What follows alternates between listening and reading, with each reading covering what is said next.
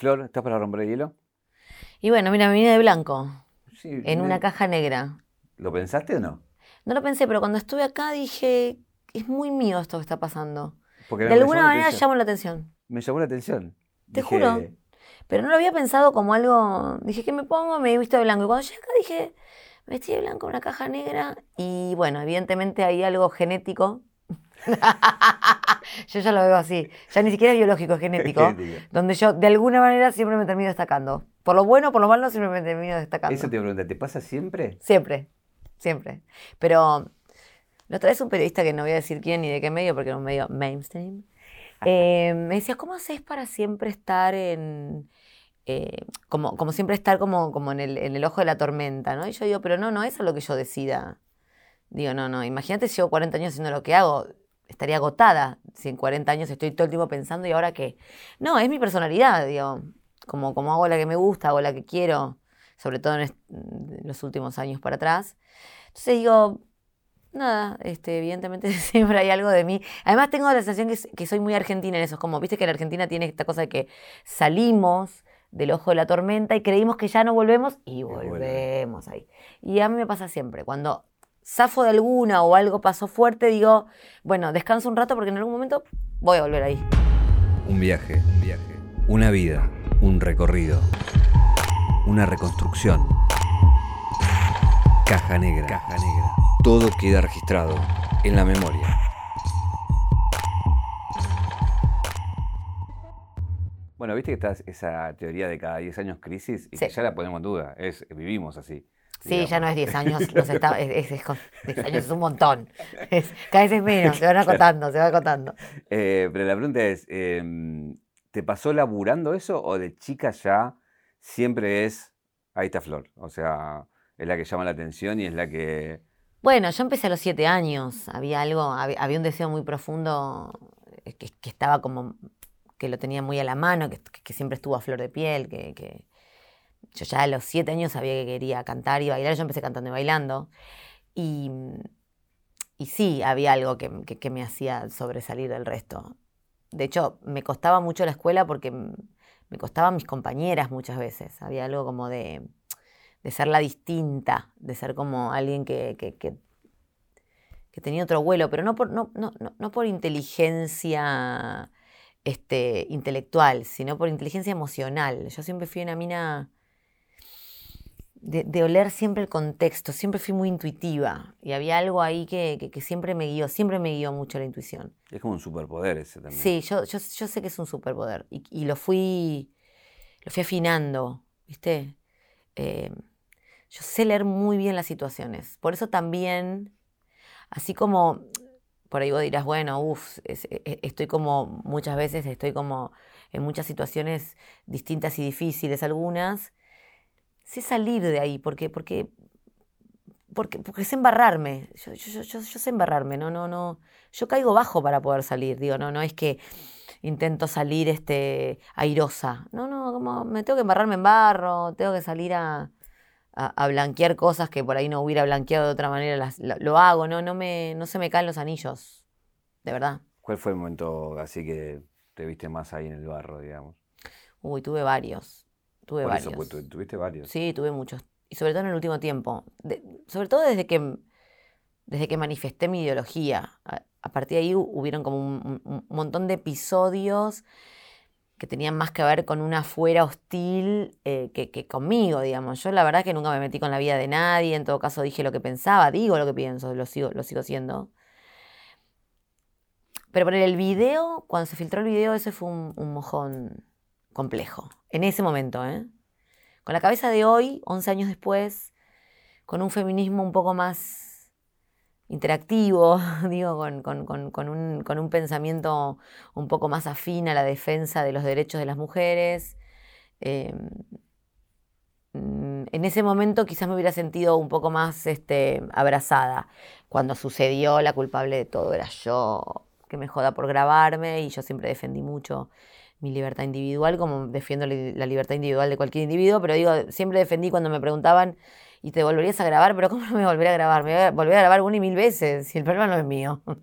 El problema de los pelotudos, después igual entendí que no eran tan pelotudos los que lo habían hecho, pero sí había algo de, de querer perseguirme por un lugar que finalmente me empoderó. Por eso te digo que siempre tuve como mucha intuición para saber leer por qué y para qué me pasaban las cosas. Ahora, con la cabeza de ese momento, ¿qué recordás que fue lo primero que pensaste cuando te enteraste? No, que no iba a salir nunca más a la calle. Pero porque fue una violación a mi intimidad muy grande en ese momento verme en una relación sexual, no importa, era con mi ex marido, pero no importa, o con quien hubiera sido, eh, en una situación que yo no había decidido, que yo no había elegido, me, me, puso muy mal. Y lo sentí muy injusto también. Pero muy injusto porque me parecía que no, no venía a cuento de nada.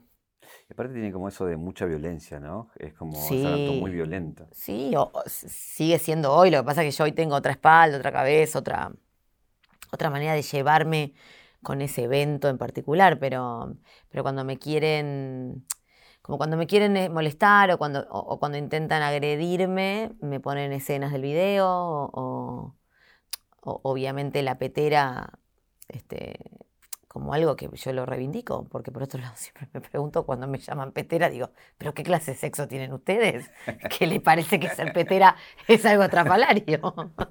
digo, pero chicos, eso me, me causa mucha gracia siempre porque a mí me... Yo siempre digo, si, si, si van a querer agredirme por acá, vayan por otro lado porque a mí me encanta, me encanta el pete. Bueno, de hecho, cuando me hicieron la operación de, de, de la Quinta de Olivos, cuando fui a ver al presidente, este, fui la petera al presidente durante como cuatro días en Twitter. Qué locura eso, Qué ¿no? locura, qué locura. Pero Ahora, se van tan al choto que, que no te termina siendo este, inocuo todo, al ¿Vos, ¿Qué te contrario. pasó cuando pasó eso de que salió? ¿Qué pasó? Yo me encontré en Telefe mirando a cámara diciendo, yo no soy la petera del presidente de los gritos y casi Telefe entero se desmorona. Se siente el señor Viacom casi muerto, diciendo, ¿qué está pasando? Que hay una persona en Telefe, el canal de la familia, diciendo a cámara, yo soy la del presidente. Esas cosas me encantan. ¿Te gusta No, pero mover porque- Claro. Claro, pero porque, a ver, ¿qué me voy a sentar a decir que, bueno, no, quiero decirles que yo, o sea, hermano, te están diciendo cualquier cosa. Y yo, viste, a los gritos diciendo, pero los gritos bien, no mal, porque hay uno de los gritos que es violento, ¿no? El mío era tipo, de verdad tengo que... Tengo que aclarar, después de 40 años de laburar en el sector privado, de, de- de haber hecho las cosas que hice, que yo no soy la petera del presidente de verdad. Y está todo- yo, veía, yo veía gente atrás eh, cayendo Desmayándose. desmayándose. Bueno, esas cosas que obviamente no las, no las pienso en términos de. No las, no las pienso en términos de que una señorita no debería decir eso, que de una mujer no se espera eso, no las pienso en esos términos. Siempre pienso en, en- en términos de defender lo que me parece injusto y, y defender lo que me parece justo. Ahora, Este, la verdad, me mareé tanto que no sé qué pasó en realidad. ¿Viste? sea, Te- que, no- que nos quedamos todos mareados. Sí, no sé No, si fuiste, no fuiste. Sí, sí, yo fui, pero no a Lupete. No, bueno, eso está Em, claro, pero- No, no, fui, fui, fui, eso no lo iba a negar. ¿no? O sea, no, lo aclaro por las dudas, por si algún, si alguno, algún caído el catre.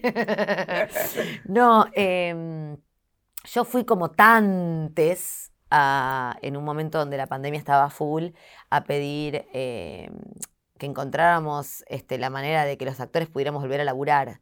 Y lo habíamos hecho en, en combinación con un par de actores que cada uno tenía como su misión. Algunos era sentarse con las asociaciones que tenían actores, otro era ir al CCK a tener una reunión de cu- cultural sobre la cultura, bla, bla. Y yo, que lo conocí Alberto de mucho antes que fuera presidente, este, a sentarme a ver si podíamos hacer un protocolo para poder eh, actuar. En esa semana habían estado Marcelo Tinelli, Rottenberg, Adrián Suar, Brandoni y etcétera, etcétera, etcétera, de este, capos de gremios que, que se estaban sentando con él a ver qué iba a pasar. Y ¿a quién le hacen la operación? A mí. no había importado a nadie, más que yo. Este, así que nada, como sé los bueyes con los que aro, dije, no, esta no me la como doblada, me como las que yo quiero, las que yo quiero no me las como. Vos decís que fue una operación. No, no, no, no, yo no digo no, fue, fue, fue, fue. Fue una operación en conjunto con algunos canales, algunos diputados y, y Twitter. Sin dar nombres. No, porque les doy de comer. Pero, pero, pero bueno, pero la verdad es que fue, fue feo. Diputados poniendo que yo salía con espuma de la boca de. ¿Viste cuando decís, no es época de esto? Están como corridos de época. No lo hubiera sido antes, pero no estábamos tan deconstruidos para darnos Claro. cuenta y habíamos naturalizado un maltrato y un destrato institucional, sobre todo a las mujeres, que ahora, por suerte, por suerte, digo, si bien algunas cosas todavía no cambiaron, pero por lo menos ya nos llama la atención. Ya hay alguien que dice, che, no, me parece que está, está- estás pasadito. Sí.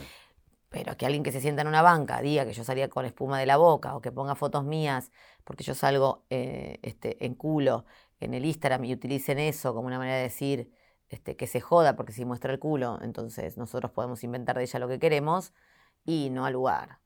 No al lugar.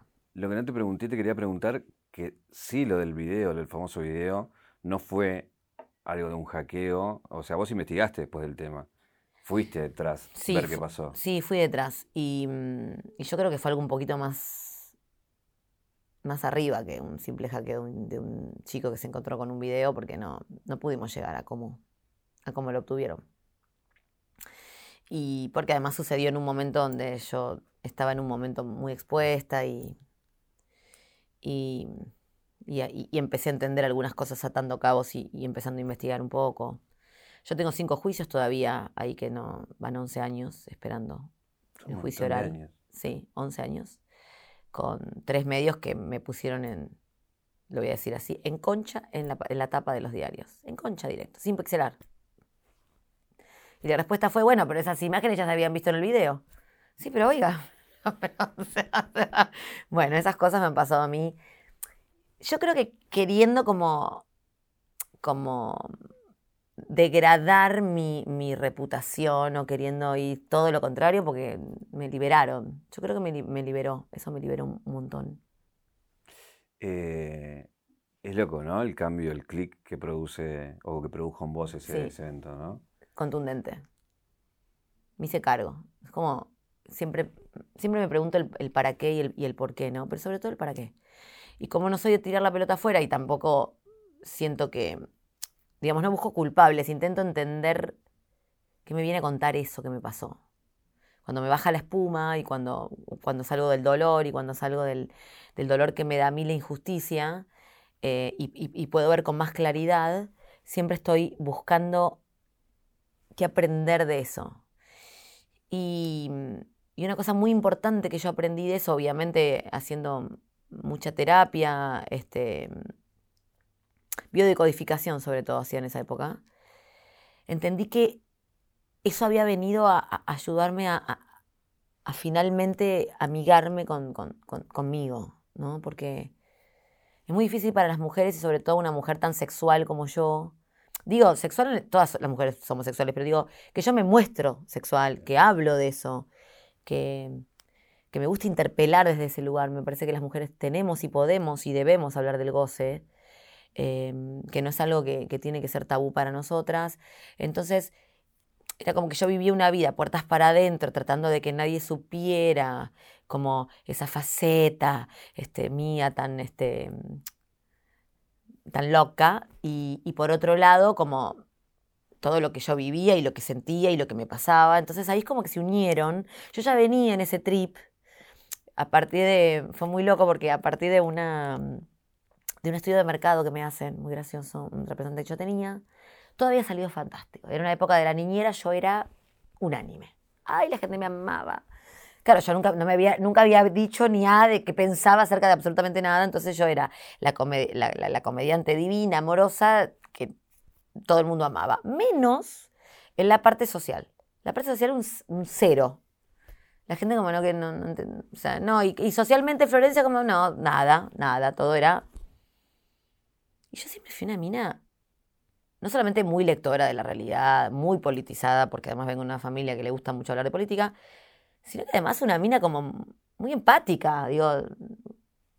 Yo dije, pará, pará, ¿qué es esta disociación? Te redolió. Uy, no sé cómo me dolió. Dije, no, no, no, no, esto no puede ser más así. Yo necesito poder unir mi necesidad con la demanda de la afuera. Eh, O sea, y, dejarme de joder y tratar de, O sea, de acercarme a quien quiero ser sin la necesidad de querer ser unánime. Y ahí empecé a trabajar no querer ser unánime. No querer ser, o entender que no ser querida por todos estaba bien, porque si yo digo, este, estoy a favor de la despenalización del aborto, obviamente va a haber un montón de gente que no me va a querer en ese punto y está bien que así se habla bien de mí, que yo tenga posturas o miradas sobre las cosas y la vida. Entonces, ahí empecé a unir. Y en ese empezar a unir, que ya había empezado antes, este video vino a terminar de rematar un proceso que había arrancado, que era unirme a mí con mi parte sexual. Unirme a mí con una parte que, que además me parece que, que es mega, porque el poder sexual en el buen sentido lo digo, ¿eh? es, una pulsión muy fuerte de vida. Eh, y entonces ahí me reconcilié y empecé a, a construirme en un lugar mucho más real. hoy yo podría decirte que, he librado muchas batallas contra mí misma en los últimos tiempos y me siento como repower girl porque, porque pude, pude como ir en contra de mis propios prejuicios y de mis mandatos. ¿Recordás un hecho puntual que dijiste, listo, voy y abro y que la que venga? Bueno, esa fue la punta del iceberg. Em, cuando vino el poliamor, ahí como que dije, bueno, ya me hago cargo. No fue algo que yo hubiera querido contar, pero se dio de esa manera y dije, me hago cargo. Pues, ¿Fue algo que salió? Y vos tuviste. Claro, yo tuve que dar una explicación. Este, porque, bueno, nada, este, obviamente el poliamor, el poliamor o la pareja abierta, como la quieran llamar, porque todo el mundo me pregunta, ¿y cuáles son las reglas? No, las reglas son personales, digo, de cada pareja, pero digo. Em, es difícil hacer en Argentina cuando sos famoso o famosa porque no sabes con quién te puedes encontrar. Y entonces, bueno, hubo como una cosa de querer hacer daño por ese lado, pero como todo, por eso te digo que tengo como siempre una, una, mirada muy puesta en el para qué. Dije, bueno, y sí, si estoy en este camino, si estoy en el camino de, de abrir, de abrir, de abrir, de abrir puertas, de abrir puertas para mí y para los que tengan ganas de abrirlas, ¿cómo no voy a salir a, a bancar esta? Fue muy loco porque ahora que me recuerdo, fue como que desactivó todo ese que venía contra vos y abrió, y abrió una discusión. Pero claro, porque además, como yo siempre decía, si hubiera sido de otra manera, tampoco hubiera tenido ningún plurito en decir, sí, la verdad sí fue de esta manera, una cagada, yo soy recontra mil monogámica, este, eh, se va todo a la mierda. No, cero, o sea, realmente yo soy bravísima, digo, me, parecía, me parecía que no, que no era justo que yo quedara como la pobrecita con no lo soy. O sea, y que además, este, con Rama tenemos una vida eh, conjunta muy potente. Entonces dije, bueno, salgamos a bancar esta y salgamos a...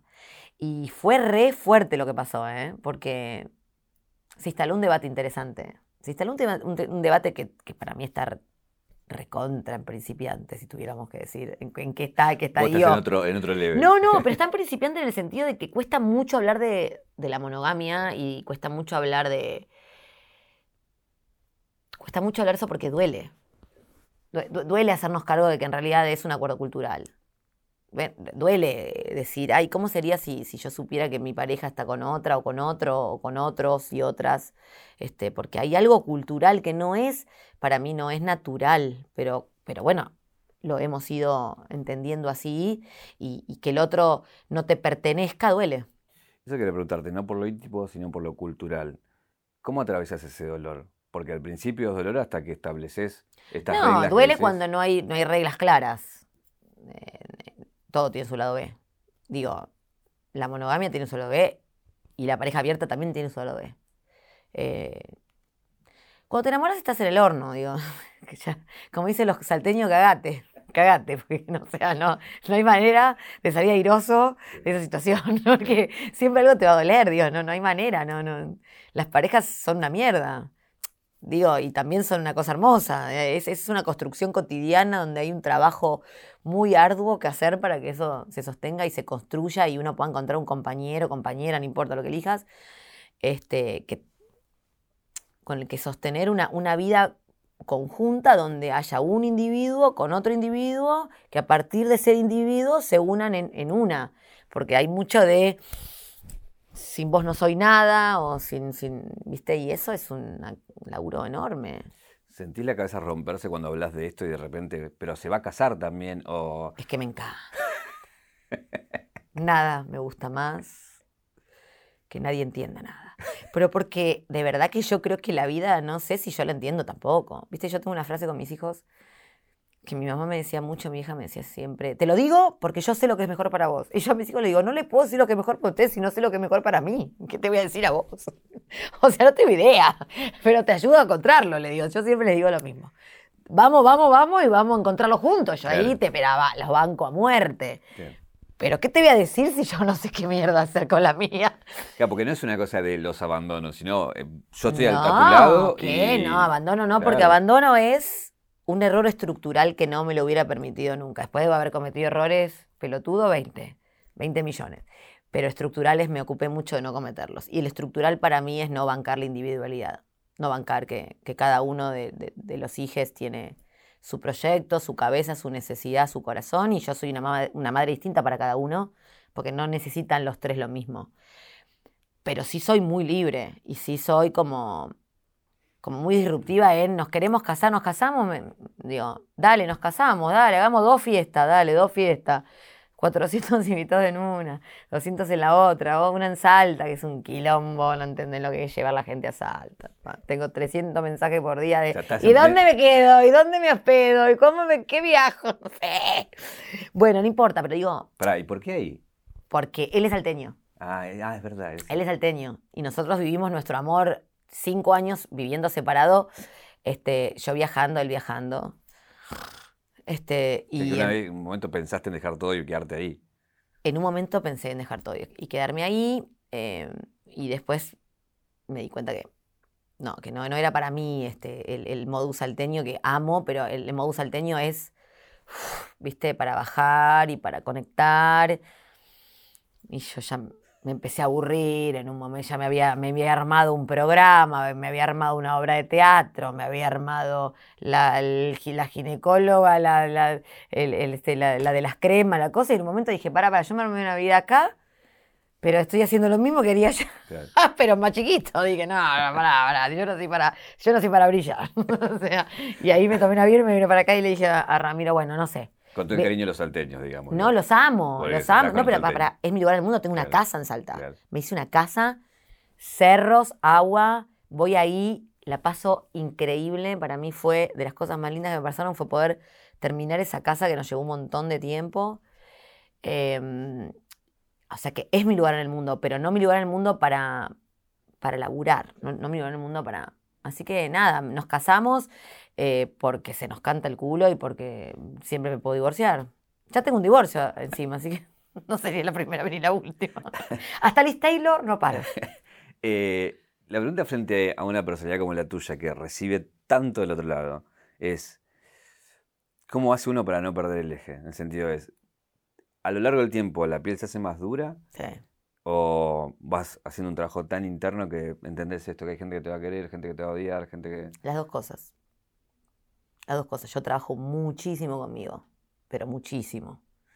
Porque mm, es muy difícil sostenerse 40 años. eh, es muy difícil. Llegar no es tan, tan difícil.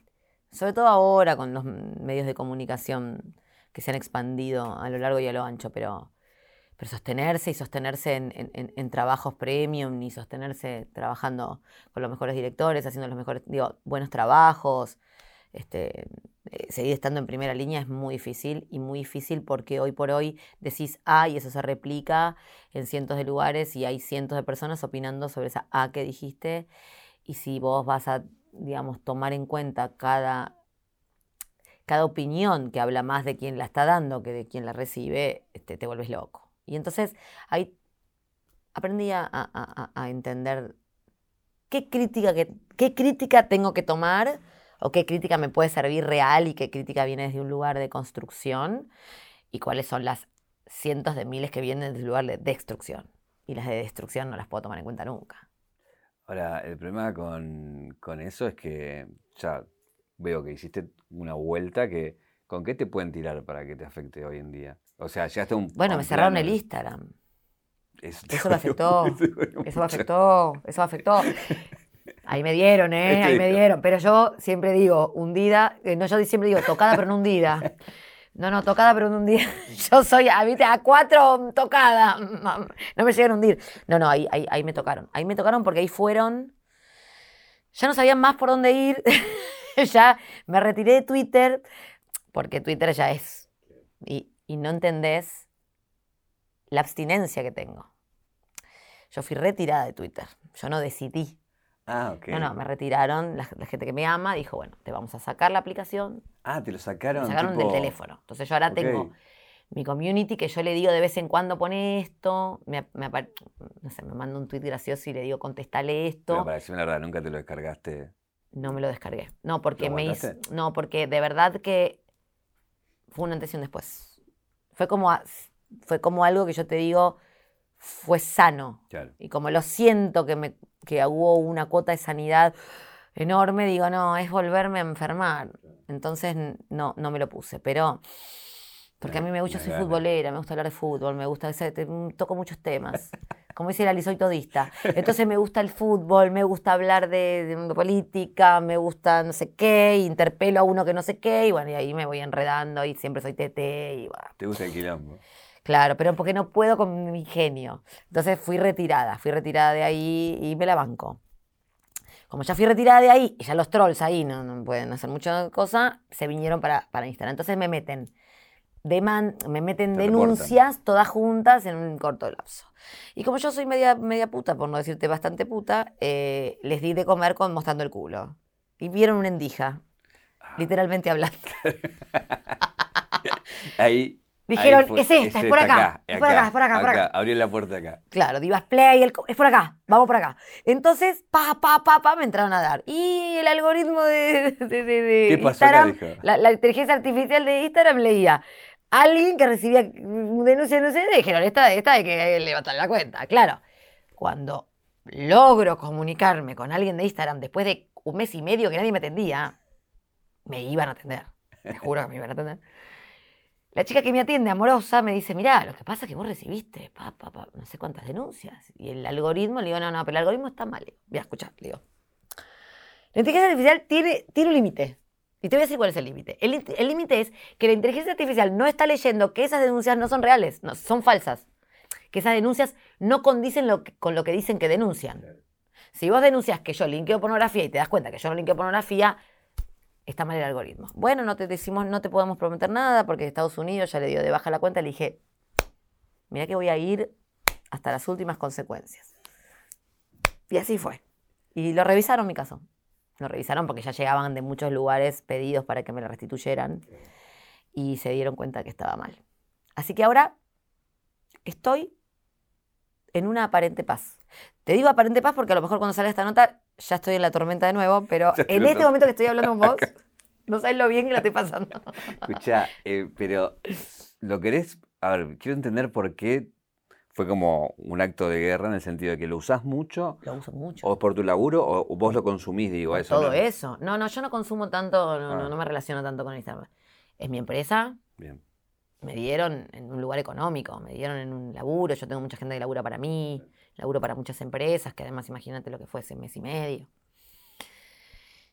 Y aparte, es mi canal directo con la gente, sin nadie en el medio, sin interferencias, sin, que alguien esté eh, interpretando lo que yo dije y poniéndome un titular. Entonces yo ahí voy directo, voy directo a contar mm, lo que me gusta, lo que no me gusta, eh, bajo línea o no bajo línea, salgo en bola si quiero, si no quiero hago un video y cuento lo que me pasó. Digo, hay una relación ahí de 6 millones de seguidores que la tengo hace mucho tiempo, que es mía y que no tienen por qué tocármela. ¿El salir en bola es un acto político? El salir en bolas es, es una declaración de hago lo que se me canta el orto, pero una declaración de yo puedo ser una buena actriz, puedo ser una conductora de televisión, puedo ser una madre de tres pibes varones y puedo ser una mina que le gusta coger y que además le gusta mostrar su cuerpo. Ahora, hoy, por ahí dentro de ocho años ya no haya nada que me interese mostrar. Pero digo, hay un despliegue y una, una cuestión de, de mostrar y, y de, y de- y de inspirar a otras mujeres a entender que no somos una sola cosa y que podemos ser muchas a la vez y que el prejuicio de que la que muestra el culo no tiene talento y que para tener talento no tenés que mostrar el culo porque si muestras el culo eso te rebaja el talento, es mentira. Es mentira. Es mentira.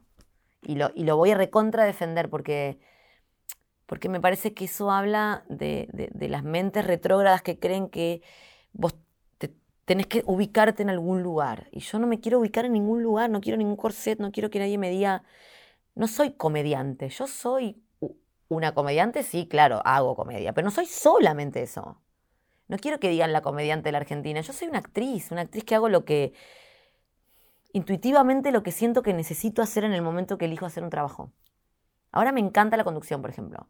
Y es un espacio en donde me estoy desarrollando y que me parece que hay algo ahí que encontré de, mi ocurrencia, puesta al servicio de, tener invitados y de ver por dónde los abordo y de, y de, tener gente alrededor que me inspira y que me, da ganas de hacer el programa. Y venía de hacer un magazine a la mañana haciendo una cosa un poco más seria y digo, me encanta. Y de repente voy y hago una peli como, la- como Más respeto que tu madre o...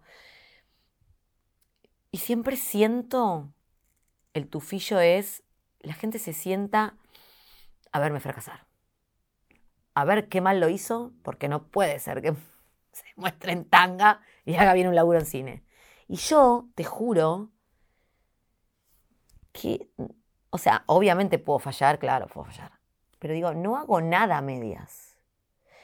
No, no toco así, eh, acá un poquitito, allá un poquitito. No, no, no, yo me, yo me tiro de lleno cuando, cuando decido hacer algo, sé que lo voy a hacer a pleno y que, y que, voy a morir por hacer eso bien y por hacer ese personaje bien y por, y, por, y por estar ahí. No es que me tengo que ir, entonces rapidito lo hago. No, no, o sea, realmente me involucro mucho con las cosas que hago y, después todo es subjetivo.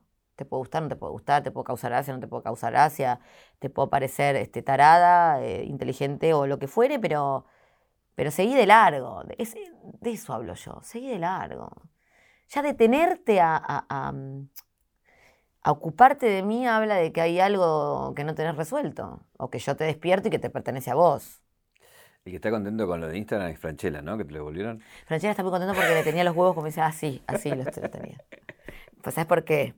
Porque fue justo el momento en que estábamos saliendo con la venta de las entradas Claro. de casados. Y se contaba mucho con mi, mi Instagram de seis palos y con el de Luisana, que también tiene seis palos. Cuando cae el mío, que es otro público distinto al de Luciana, Claro.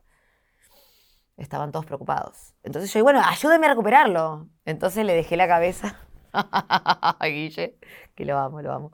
Este, que también es como, viste, eh, les cuesta entender algunas cosas, le- les parezco demasiado moderna para tener la edad que tengo. Yo ya soy una señora grande. ¿A quién le estás hablando? ¿De quién? quién? Guille y eso le Ah, le parece está como... diciendo a Guillermo que. Claro, Ah, no sé, ya se lo digo yo. No, no, Guille es lo más, Guille es lo más, pero trata de entenderme. claro.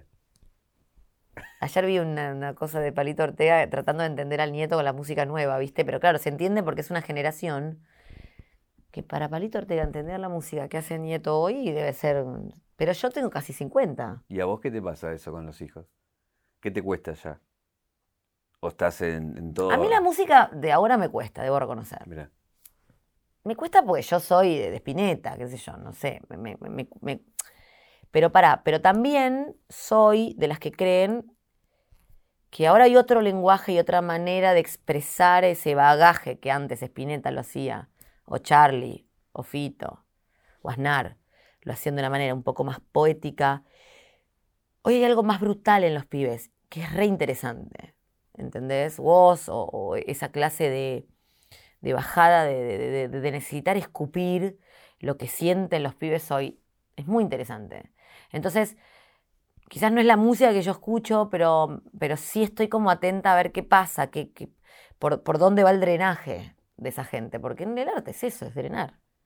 Es drenar de distintas maneras. La música es para mí el, mayor de los drenajes porque com- combina muchas, fusiona muchas cosas. Yo, a mí como actriz me gusta mucho cantar. Yo cuando canto me siento muy plena porque hay, hay algo que se pone en juego que es como algo que, que completa.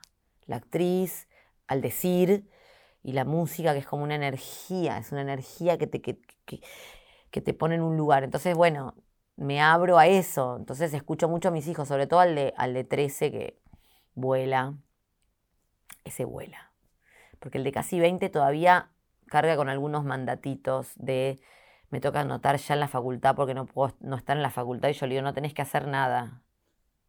Y él me mira como diciendo, no, no, mamá, vos me tenés que decir que yo me tengo que anotar en la facultad. Vos tenés que obligar, mamá. Y yo le digo, no, hijo, no tenés que hacer nada, tenés que tratar de conectarte con vos y ver qué querés, a dónde querés ir. No, no, hagas, no hagas nada que después te frustre, o si querés, hacelo, pero bancate la frustración que te dé haberte anotado en algo que no era para vos, que vos ya sabías que no era, pero que lo, te- lo querías hacer porque te sentías culpable por no hacerlo. Te banco en la que quieras, le digo, pero... Y, y, viste, el más grande viene como diciendo, ¿cómo podés decirme esto? Claro, porque yo me doy cuenta que la libertad es un toco. Porque la libertad es hacer lo que quieras. Yo estaba obligada a un montón de cosas en mi No adolescencia. tenés a quién echarle culpas. Claro, estaba obligada. Entonces, como estaba obligada, después decía, bueno, vamos, me obligaste. Yo no quería. Pero como yo no obligo nada, eh, el más grande como que se ve un poco frustrado de que no hay una obligación. El padre, que es músico, y es un gran músico, Otero, es un poco más ortodoxo en su manera y le baja un poquito una, una línea un poco más. Este, pero yo no, yo soy, y ellos viven conmigo. Yo soy, bueno, dale, ¿a dónde qué quieres hacer? Vamos, vamos, vamos a ver. Que está cocinando, ponele, entonces. Pero se respira, en, en casa, como yo digo, se respira libertad y se respira exigencia igual, ¿eh? Claro. Porque las cosas hay que hacerlas. Si las vas a hacer, si te vas a meter, hacelo bien. ¿Cómo es reencontrarse con un personaje como el de Casados con Hijos después de tanto tiempo y con todo lo que sabemos que ya pasó en el medio, ¿no? Y es re loco. Me siento Sting cuando vino a tocar en- con The Police a River. Eh, yo tengo un amor-odio con Moni muy loco. El amor que le tengo tiene que ver con sentirme parte de una de las comedias que más historia hicieron en Argentina. No siendo nuestra de arranque, de origen, porque es una comedia yankee, pero habiéndola hecho muy argenta.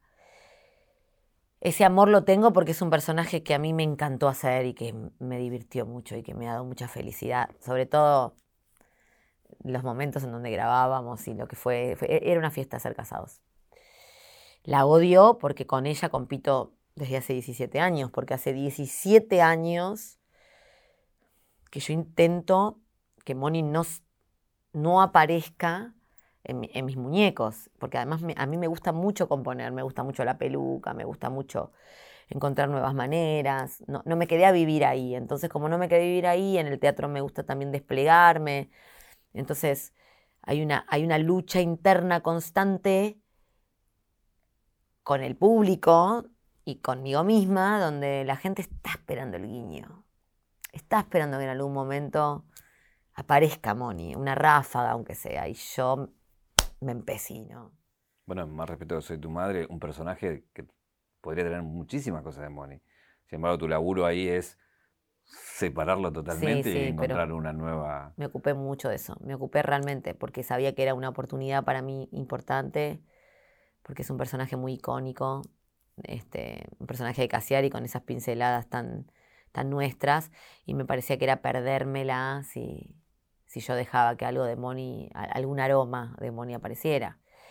Eh, me pasa lo mismo con Network, que es la obra que estoy haciendo ahora, que hago de, de una este, de- eh, gerenta de programación este, muy, muy despota y muy hostil, donde no aparece un solo rasgo ni de comicidad, ni de, ni de nada de lo que la gente está esperando que suceda. Vos dirás, por ahí la gente no quiere ver eso de mí, la gente por ahí quiere que yo la haga reír, pero la verdad es que a esta altura yo hago lo que me, hace bien a mí y el que se quiera subir ese tren se sube. Nada lo pienso en términos de éxito o fracaso. Ya nada lo pienso así. Eso lo pensaba cuando era más chica, cuando creía que, que el éxito era meter muchos espectadores. Ahora para mí el éxito es desarrollarme, para mí el éxito es... El resultado final no, no me pertenece, no sé cuál es el resultado final. Yo lo que persigo es, es, es ese tránsito, es ese, es ese camino que me lleva a, encontrarme con algo que me, que me da felicidad, que me, que me llena, que me, que me encuentra con mi primera elección de haberme dedicado al arte, porque el arte no deja de ser un lenguaje que te acompaña hasta que te morís. Yo no me voy a jubilar nunca de ser artista, básicamente porque me define, me define en todos mis, mis aspectos. Yo podría haber sido un montón de cosas. Me gusta mucho la psicología, me gusta mucho la abogacía, me gusta mucho la decoración. Yo decoro mis casas, es un hobby que tengo. Pero no puedo dividir al artista de quién soy yo como persona. Está absolutamente todo mezclado y, y por eso trabajo tanto también. Y en este mundo que todo el mundo te quiere poner una etiqueta, yo te pregunto, ¿qué artista y qué persona sos? ¿Qué, qué puedes decirme? ecléctica. Eh, como decían algunos, todo terreno. Eh, no, yo me siento un abanico de posibilidades. Yo me siento alguien que conoce mucho su instrumento. Yo conozco mucho mi instrumento. Sé que no también, ¿eh? No voy a ir a hacer una dash del colón. no, señora. No lo sabemos. No, no, mi madre fue bailarina del Teatro Argentino de La Plata 20 años. Mega bailarina, ¿eh? Del cuerpo de baile. Bailaba increíble yo no heredé su talento para el clásico, por lo menos bailo, pero no clásico. Y ella hacía unas cosas en punta que yo no haría jamás, ni me metería a hacer eso. Pero digo, tengo muy claras mis limitaciones y trato de potenciar las cosas buenas que tengo. Y, como que eso lo entendí mucho. Entonces, como conozco mucho mi instrumento, porque son muchos años de hacer lo que hago, pero además muchos años de haber estudiado, em, es que sé que puedo tocar muchas teclas. Y me gusta eso. ¿Le buscas alguna novedad al personaje ahora en Casados en el teatro? ¿Puede llegar a tener alguna novedad o es repetir? No sé si repetir. Creo que va a ser como salir a tocar los temas que la gente canta a los gritos. No vamos a tocar temas nuevos. No es la idea. Porque son dos meses, porque me parece que, que cuando uno decide, por ejemplo, ¿no? si nosotros decidimos hacer casados con hijos, con lo que eso significa para nosotros, que además nosotros habíamos dicho el segundo año, dijimos, hasta acá. 30 puntos hacíamos, hasta acá. Salgamos de acá porque las personas que son muy fuertes y nos vamos a quedar pegados. 17 años de repetición, ya está, no lo pudimos manejar eso. Digo, si ahora vamos a volver a tocar esa tecla y metamos, por eso te digo, metámonos con el barro hasta acá. ¿Y el barro hasta acá qué es? Y darle a la gente lo que la gente viene a ver. Lo que la gente viene a ver es yo cantando los temas, que hago, bailando eso que bailo cuando me muevo, este, es ese, ese humor machista. Porque yo lo que digo es, quizás quienes critican o, quienes creen que casados con hijos no puede reírse de las mismas cosas que nos reíamos antes, es, es, los que no entienden que Casados con hijos no es una comedia literal, Casados con hijos es una sátira, es una crítica a. Nosotros criticamos el machismo, nosotros criticamos a las parejas que no garchan nunca. No estamos proponiendo, este, está bien que no garchen y está bien que él le diga a ella que es incogible. No, eso es, todo eso es horrible. Pero desde el humor entra como trompada. Y en realidad lo que estamos mostrando es, estamos criticando eso. Entonces, bueno, es como los Simpsons, digamos. Es como si vos hoy dijeras que los Simpsons no podría Homero o Bart tener las miradas que tienen sobre las cosas y, y no sería el Simpson. Erika Rivas estuvo acá y habló y dijo que, bueno, que no fue escuchada en todo lo que ella proponía, eh, de esos cambios de guion, de lo que no estaba de acuerdo y con ese tipo de humor que no estaba de acuerdo. Eh, no, yo sí creo que fue escuchada. Eh, yo creo que ella tenía un quiebre dentro de su persona de, no saber si quería o no quería estar y, quería llevar a casados a un lugar que no era casados y intentamos todos, explicarle que nada de lo que, hubiera, de lo que iba a suceder la iba a exponer a ella, que estábamos todos queriendo hacer algo que, que fuera interesante para, para, todos los que lo, eh, eh, lo conformáramos y no, no hubo acuerdo. Pero yo podría decirte desde adentro que hemos hecho mucho para que ella esté y, y ella estaba muy en un extremo. Y y yo recontrabanco que cada uno esté en el extremo que se le cante. Pero Casados no está en ese extremo. Y, de hecho ella era el personaje feminista de, la obra y lamentamos mucho que no esté. Eh, pero sí lo que no me quiero quedar es con la sensación de que, mm, de que si no era por ella, Casados iba a ser una mierda, porque no, nada de eso va a ocurrir. Este, Casados va a estar muy bueno.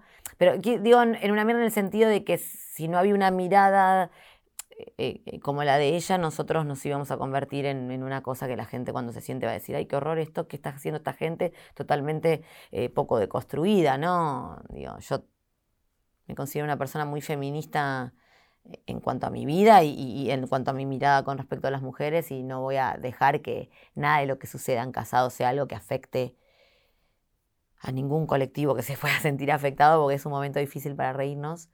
Pero, pero bueno, la verdad que me, me, me dolió que, que, que, no pudiéramos llegar a un acuerdo. Eh, en Más respeto que soy tu madre es una comedia que anda por otro andarivel uh -huh. y que tiene mucho de argentino o de lo que tenemos de argentinos por, los, por la inmigración, sí, digamos. Por los italianos también. Eh, pero también juega esa cosa entre cómica y trágica todo el tiempo que te obliga a cambiar todo el tiempo de, de piel, digamos, ¿no? Y hay que buscar colores distintos. Eh, ¿Cómo fue para vos laburar ese texto que venía de Gasalla y que te tocaba ahora en pantalla grande? ¿no? Sí, como siempre estoy muy acostumbrada a hacer eh, personajes que hicieron otras actrices, otros actores en este caso antes. Pensé que hice La Niñera, Sweet Charity, Cabaret, eh, bueno, Casados mismo. Eh, me encanta la idea de encontrar mi originalidad en algo que ya se hizo. Me parece como re desafío eso. Eh, porque creo que los artistas somos todos originales, entonces me parece que es imposible, salvo que seas imitador y te dediques a eso, que, algo del, espíritu de Gasallo hubiera estado en mi Mirta, porque somos el día y la noche, digo. Así que no, eso no me, no me resultó el desafío. Lo que me resultó un desafío fue estar a la altura del personaje poder contarla a Mirta con todos sus matices.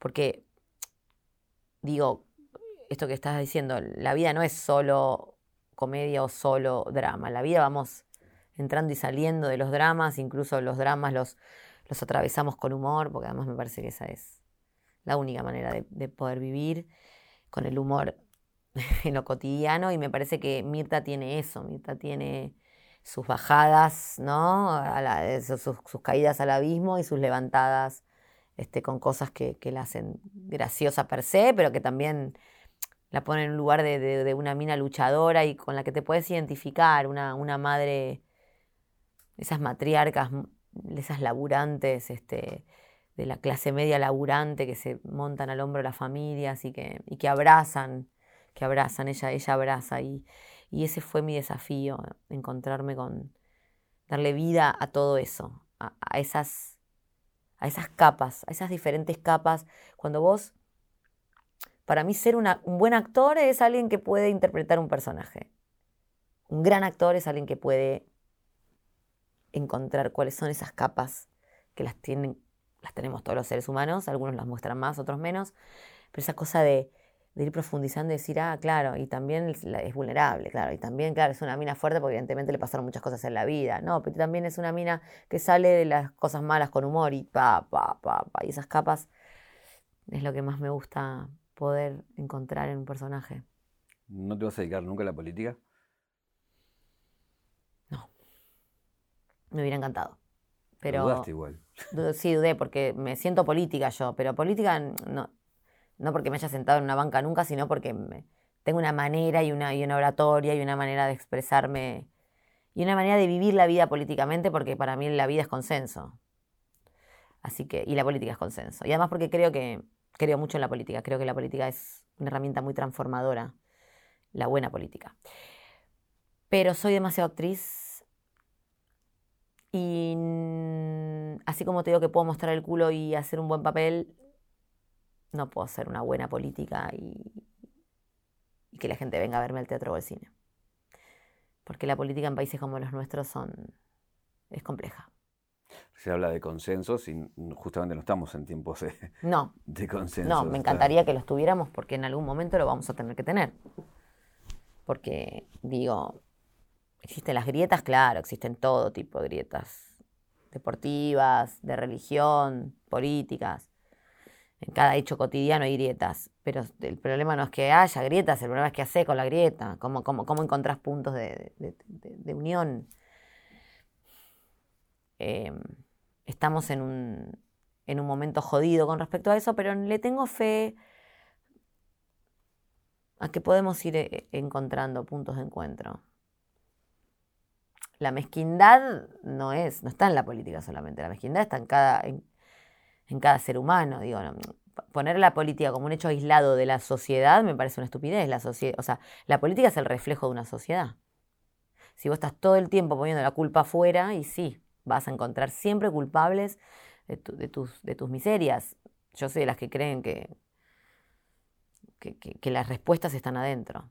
Que las preguntas están adentro, pero que las respuestas también están adentro. Y, me parece una cosa que veía de Spinetta eh, con todo lo que pasó en el último tiempo. Él decía, el punto no es por ahí que nos encontremos con la violencia. La violencia va a existir, la violencia está, está a la mano, hoy está a la mano de cualquier pibe, de cualquier piba, porque hoy la violencia está en los medios. No solamente está en la calle, en el auto. El punto es en, dónde, en, dónde te repercute a vos, en dónde esa violencia entra. Cuando vos no sos un ser violento, o por lo menos sos un ser que intenta encontrar puntos de encuentro y que además entiende que la violencia no es el camino, esa violencia externa no te va a interpelar. No hay manera de que esa violencia externa te convierta en un asesino. Si no hay algo interno que, que haga Alcoyana Alcoyana. Entonces digo, yo no le temo a la violencia que puede existir, porque eso sería como querer tapar el sol Es como la gente que dice la lucha contra el narcotráfico. No, si la lucha contra el narcotráfico, ¿qué es la lucha contra el narcotráfico? Mientras el hombre esté la droga, la droga va a existir. ¿Contra qué vamos a luchar? Contra el hombre, en todo caso. Entonces esto es lo mismo. La violencia va a existir sí, claro, el, punto es donde te interpela y el punto es, ¿dónde estás observándote vos? ¿A dónde querés estar vos? ¿Cuál es, cuál es el punto este, en donde estás parado? Y me parece que eso es lo que nos está faltando. Como mirarnos un poco para adentro.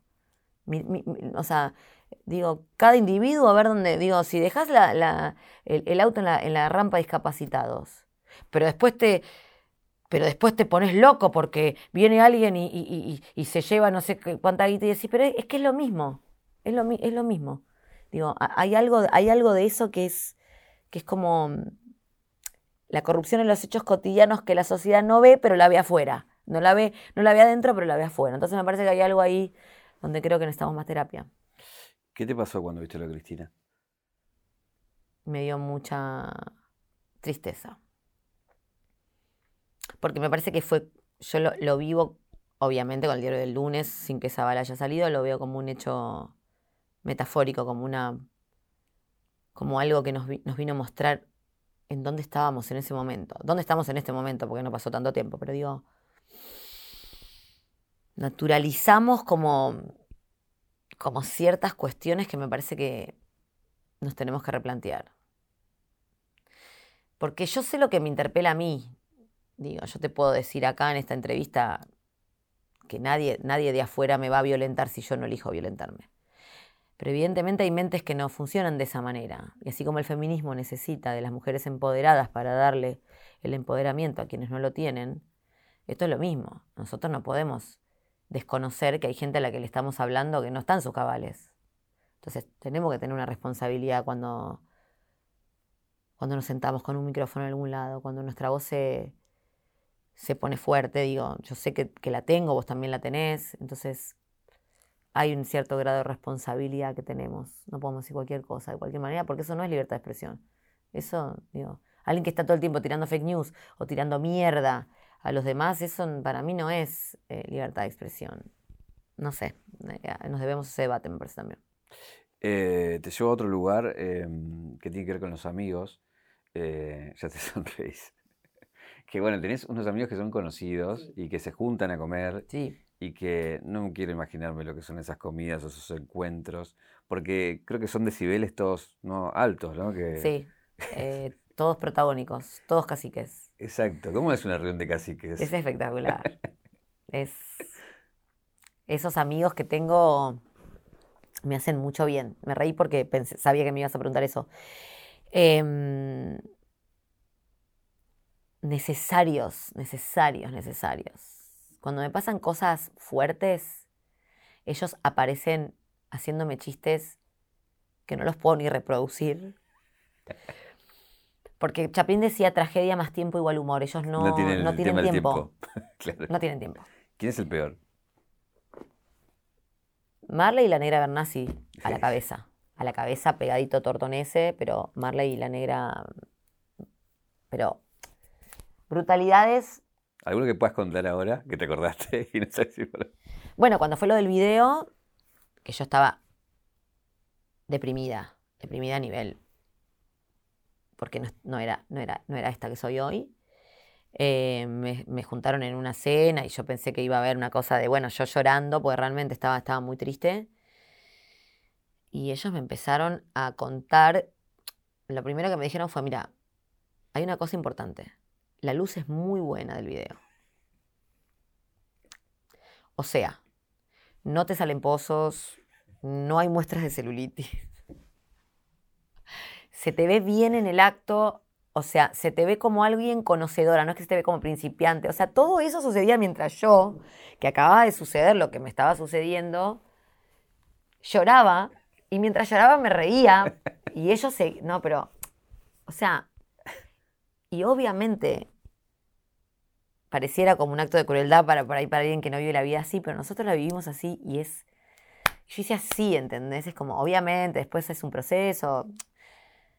El humor no debe tapar nada, el humor lo que te tiene que es que ayudar a, vivir. Después vos tenés que hacer tus procesos, eso, es, eso es real, pero, pero mis amigos, bueno, cuando fue lo del, lo, del, lo Instagram, la negra en vivo en la radio, eh, cuando abrí el nuevo, porque yo no sabía todavía si me iba a devolver, eh, me iba acompañando con los seguidores en, en, vivo en la radio, ¿no? Entonces decía, a ver, a ver, va, vamos, vamos, vamos, que hace chica le está mostrando el culo. Si no muestra el culo, se muere. A ver, vamos, vamos, ¿quién da más? ¿Quién da más? Entonces iban pasando los seguidores y ella me gastaba con lo de la, del culo y cosas, porque además siempre me gasta con eso. Este, iban subiendo los seguidores y ella iba leyendo, entonces les ponía, fulanito, ¿quiere que muestre el culo o no quiere? Y bueno, y, y para mí eso, eso es, es, es hermoso, es hermoso. Eh, los amo, los amo por eso. Después, obviamente, tengo, tengo muchos amigos distintos, amigos con los que hace 20 años. Pero, pero en general, el 99% de mis amigos están atravesados por el humor. No, no puedo tener relaciones. Es que eh, vos debes ser muy jodona. Sí, yo soy muy, muy jodona. Eh, vos ya debes arrancar por ahí. Sí, sí, yo soy muy jodona y soy muy. Soy salidora y entonces nos vamos a fiestas. Yo con Marley comparto mucho eso, por ejemplo. Salimos mucho, salimos a bailar, salimos a, vamos a fiestas electrónicas. Obviamente, bueno, los viajes, todo, pero te digo, nos fuimos a Barcelona el año pasado y pegamos una fiesta electrónica y claro, no entendemos nosotros que él y yo somos Mickey y Minnie. Hay algo de la gente con nosotros dos que nos quieren mucho juntos. Entonces fuimos a... Barcelona está lleno de argentinos. Y nosotros dijimos, vamos, vamos al pasto, porque siempre vamos a VIP o nos invitan, no lo fuere. Vamos a Pasto y, y curtimos ahí, nos, fue- nos tuvimos que ir.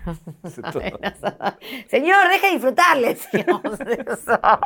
Todos puestos, viste, sí, ah, ah, y, y, y, me puse con la foto como, no, pará, no, vámonos, vámonos, vámonos. ¿Cómo te llevas con eso? Porque no debe, de- no, no debe haber lugar hoy que no te conozcan, porque digo, argentinos hay en todo el mundo y donde Sí. vas, donde vayas te... Me llevo bien. eh, me llevo bien si estoy como para bancarme. En general hay, hay- hay mucha, hay mucha buena onda y mucho amor, hay mucha cosa de bancar mi libertad. Es como. Eso me gusta, como, che, te reban. Hay, hay algo de eso que me gusta, pero hay, hay días que no tengo ganas de. Haber de- mucha piba también, ¿no? ¿Eh? Mucha piba que te banca. Mucha piba. Más joven. digo, Sí, mucha piba. Adolescente. Y cuando voy a bailar, que yo me creo joven, es re loco eso, es re loco. Pues yo estoy, ah, va, va. Y claro, después digo, no, pero yo casi tengo 50 y veo llegar gente muy jovencita y digo, ellos son jóvenes, no yo. Vos eh, en tu, en tu cabeza, ¿qué edad tenés? 27, 28. Real, real, real. Me doy cuenta después, cuando las veo llegar, no estoy muy lejos de esta gente yo, pero o sea, muy lejos de estos rostros, de estas pieles tersas, de estas panzas sin ningún tipo de... Claro, yo tres pibes, ya tuve tres pibes, entonces ahí digo, claro, no tengo esta edad, pero no importa, igual yo, como no me veo, no me estoy mirando a mí misma, yo me creo que tengo veintipico, que me van a venir a levantar pibes de... Que igual tengo levante de esa edad, pero digo que, que en algún momento voy a chapar con uno y con otro y voy a hacer lo que yo hacía esa edad y yo, no, señora, soy señora, ¿viste? Pero las pibas y los pibes, pero sobre todo las pibas me rebancan. Y eso me, eso me encanta, porque yo soy mamá de adolescentes, ¿entendés? Así que ser mamá piola me parece copado. Tenemos un regalo para darte, que es este. que Ay, qué lindo, ¿qué es? De 0800 Don Roach. Abrilo. Ay, qué Con lindo. tus iniciales. Ah, bueno, se tuvieron que, Tengo que trabajar. tuvi- Trabajar tuvieron que laburar. Ay, qué lindo. Y lo otro no nos entraba en la caja, así que lo voy a pedir acá. A ver. Que es, nada, una pizza. Y en lo que es em, la peli, por Sí. tu madre, Sí.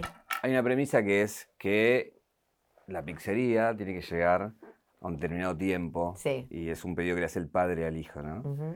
Eh, ¿Qué deseo tenés así a, a muchos años adelante? Algo que decís, me gustaría que pase esto. Me gustaría ver a mis hijos desarrollarse en lo que elijan hacer. Eso me encantaría. Que hayan encontrado su deseo, que tengan herramientas para encontrar su deseo, haber contribuido como mamá a que eso suceda. Me encantaría estar viva para poder verlo. No sé si tener nietos es un deseo que tengo, porque estoy pensando que, que los pibes no me gustan tanto. Siempre digo, no tengan hijos. Si no tienen, no tengan. Yo tuve tres, no sé por qué. Este, no, pero digo, no sé si ese es mi deseo, pero, pero bueno, sí ver, ver a mis pibes como desarrollarse, eso me encantaría porque, porque justamente el mundo está lleno de frustración y de gente que no ha encontrado su deseo ni su camino. Y llegar lo más entera posible. ¿Qué quiero decir con esto? Sacrifíquenme si yo ya llego, ¿viste cuando ya estás llegando que no estás arañando así? No. Prefiero, quiero, o sea, Primer indicio para sacrificio. ¿Cuál es? Primero para sacrificar, y ya por ejemplo. Y cuestiones físicas, cuestiones físicas que me, que me, que me, que no me deje, porque yo soy muy. Aparte de que soy muy física, soy muy entusiasta con la vida yo. Voy, vengo, hago, deshago, viajo, vengo. Entonces, si, es, si me impidiera mi cuerpo este, eso, yo ya ahí la empezaría a pasar mal. Yo no, quiero tener una vida longeva. Yo lo que quiero es, cuando, me cuando sea mi momento de irme, irme sin tener ese fade out que a veces ves en algunas personas que, que no está interesante.